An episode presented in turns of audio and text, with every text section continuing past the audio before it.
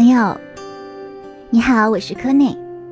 很久没有做这个灵魂手账的音频了，今天呢要来做一个答疑篇，标题呢就叫做“就算是天定的良缘，也会有辛苦”。大家都知道，其实这个是一句歌词。那么，为什么我要用这个歌词来作为我们今天的这篇？我要说的内容的标题呢，我觉得还是比较符合的。首先呢，最近有很多人来提问，那么我就一个一个的回复。你知道吗？其实有的时候，比较有私心的时候呢，就只想回复想回复的人，而只有比较无私的时候，才会一个一个的去回复。大多数人其实都是这个样子的。那么大部分的时候呢，还好我是不怎么有私心的。那么也有人跟我说，他说你的文章写的很好，在百度上都搜不到的那种。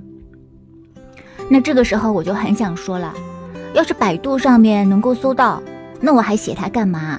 那我不就变成抄袭了吗？我是真的花了好多好多时间，用了很多很多本来应该睡觉的时间。在看待这件事情，也许呢，其实我早就想做这件事情了，只是以前小的时候吧，一直没有去做而已。现在遇到了某个契机，把它继续去延续。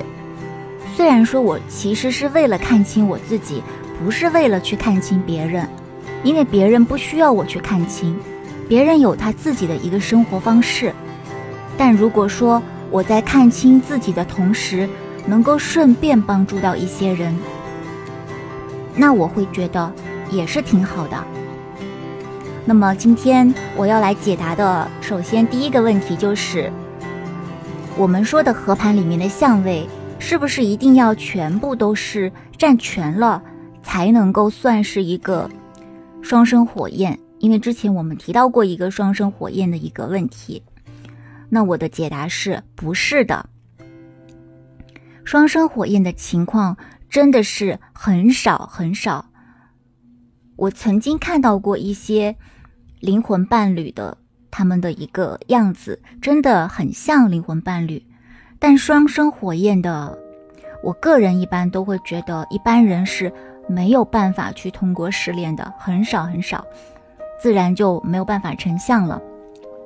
如果说双生火焰那么容易，也就不会有那么多人来说明这个事情有多难了。所以说，如果说你要带着一种执念去寻找，去看是不是双生火焰的话，这本身就已经不是一种无条件的爱了，就不是一种纯粹的爱了，也就本身已经剔除掉这个双生火焰的可能了。那么，我的建议就是，有的话就好好珍惜，没有的话就做好自己。第二个问题就是宿命点和缘分的关系。那么，我的回答是，不是宿命点相合就一定会有正缘，缘分包括正缘，还有一些不好的。就像我们说的桃花，有正桃花，也有烂桃花。那么宿命点同样。它只能够说明你们之间有羁绊，或者是有吸引，或者是一个业力的关系。切记，合盘只是一个加分，自由意志是本质，而自由意志这句话本身就是包含了一个本命的意志，还有随着成长加强的部分。所以说，如果说你只凭一个合盘而完全不靠自己的一个自由意志，那么。再好的相位，它最终都不会发挥出一个好的一个作用。第三个问题就是，月亮天蝎一定是很深情的吗？我的回答也是，不是的。月亮天蝎呢，它虽然说感情会比较深刻，但是好的情况下就是，它确实是感情很深很深，但是他的怀疑感会很强。最坏的情况就是。他可能从头到尾自己就不知道是不是喜欢你，而仅仅只是想控制你而已。所以说，月天蝎它是一个很复杂的个体，几乎是无法看清的。他们通常是沉默、隐藏，会让自己喜欢的人呢深深的挫败而没有安全感。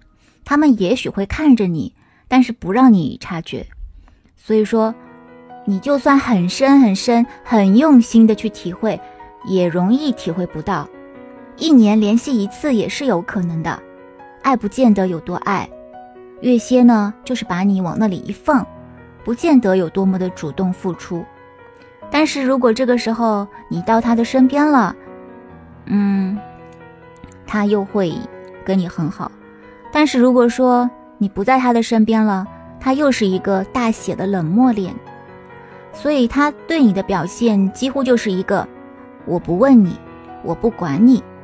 所以说，很容易让人感觉月蝎是一个很自私的一个相位，在马盘里面，它好像是一种没有爱的，用推开你的方式来表达感情，或者说是用痛觉来证明一个爱的存在。如果你是被月蝎方，那么你千万不要报复，你不要去在乎这种感受。如果你是喜欢他的，那么你就。不要管，也不要想有没有什么安全感啦，或者我要不要看透啦？你只要默默的陪着他就好。但是如果你受不了这种落差，那你就还是赶紧走开，因为越天蝎的时间越长，越会产生怨念。好了，今天的灵魂手账就到这里，我们下期再见啦，拜拜。